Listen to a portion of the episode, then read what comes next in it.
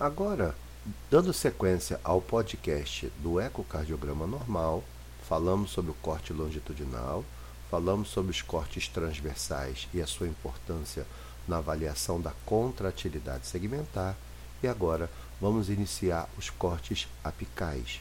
Nós sabemos que o corte apical ele pode ser um apical de quatro câmaras, onde eu vejo o AD, o AE, o VD e o VE.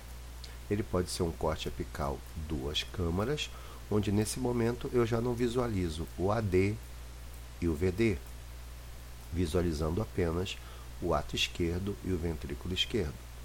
Posso ter também o apical três câmaras, também conhecido como apical longitudinal, onde eu vejo o ato esquerdo, o ventrículo esquerdo e agora visualizo a aorta. E posso ter também o apical cinco câmaras, onde eu vejo o ato direito, o ventrículo direito, o ato esquerdo, o ventrículo esquerdo e agora também visualizo a aorta.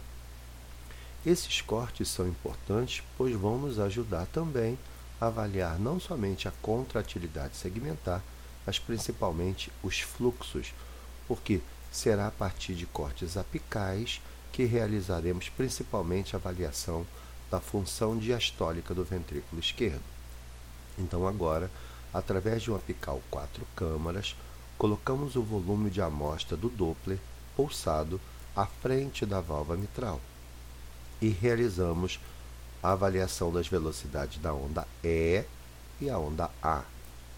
Nós sabemos que essa velocidade de onda E é a velocidade diastólica precoce ou inicial, e a velocidade de onda A é a velocidade da contração atrial.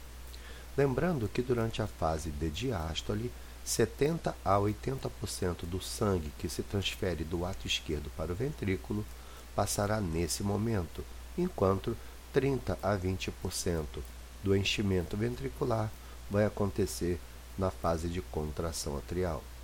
Nessa fase do exame, é importante que a gente relacione e identifique a primeira, varia a primeira variável importante que é a relação E sobre A. E também o tempo de desaceleração da onda E mitral. Essas variáveis, a relação EA e o tempo que desacelera a onda E serão variáveis importantes no início da avaliação da função diastólica. Vejam agora, eu coloco o volume de amostra atrás da válvula mitral para buscar a presença de regurgitação mitral. Lembrando que o Doppler pulsado ele não é capaz de quantificar a minha IM, porque observem, quando eu coloco o volume de amostra atrás da válvula mitral, tanto a regurgitação mitral leve, moderada ou grave será desenhada nesse momento. Então, se eu quiser utilizar o Doppler pulsado já para quantificar a minha M, é necessário que eu vá posicionando o transdutor cada momento mais posterior para que eu identifique uma regurgitação mitral moderada ou importante. Nessa fase do, do exame, eu também vou agora abrir o meu apical 5 câmaras, colocar o volume de amostra na via de saída do ventrículo esquerdo e, nesse momento, medir a velocidade do fluxo nessa região. Nós sabemos que no trato de saída do ventrículo esquerdo, a velocidade do fluxo não pode ultrapassar 1,3 metros por segundo. A partir do momento que essa velocidade aumenta, eu preciso estar atento à possibilidade de alguma patologia que possa estar estreitando o trato de saída, como a cardiomiopatia hipertrófica e a estenose subaórtica. Mas vejam que em algumas situações pode aparecer a presença de uma espícula muscular, a conhecida membrana subaórtica, que pode gerar velocidades patológicas no trato de saída do ventrículo esquerdo.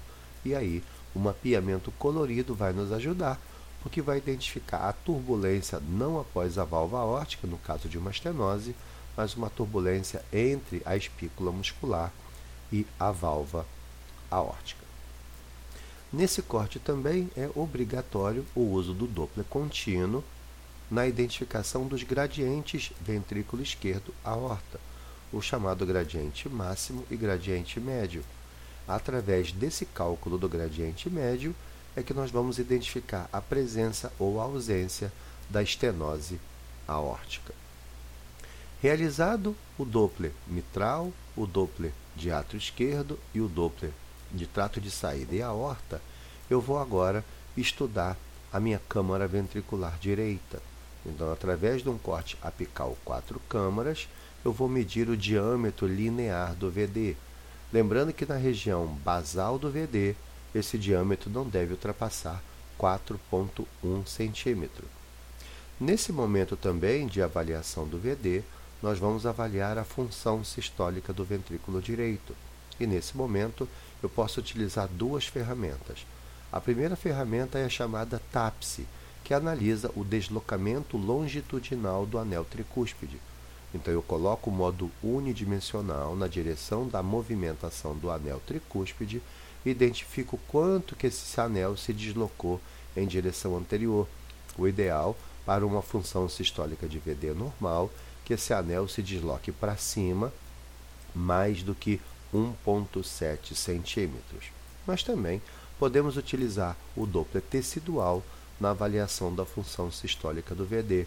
Então eu coloco o meu cursor do Doppler tecidual a nível do anel tricúspide lateral e precisamos identificar uma onda S, que é a onda sistólica, com valores acima de 9,5 centímetros por segundo. Nesse corte apical quatro câmaras ainda, eu posso iniciar o estudo do, do volume do ato esquerdo. Então eu vou frisar a imagem durante o momento que o ato esquerdo estiver mais cheio, que é a telesístole, eu vou bordear todo o contorno interno do ato esquerdo no apical quatro câmaras e no apical duas câmaras. O aparelho vai me dar o valor de área e volume do ato esquerdo. Lembrando que o volume obtido através do quarto e duas câmaras será feita uma média aritmética e esse volume deverá ainda ser indexado pela superfície corpórea. Por quê? Sabemos que pela nova diretriz de 2015, todo o ato esquerdo aumentado precisará ter um volume do ato esquerdo indexado acima de 34 ml por metro quadrado.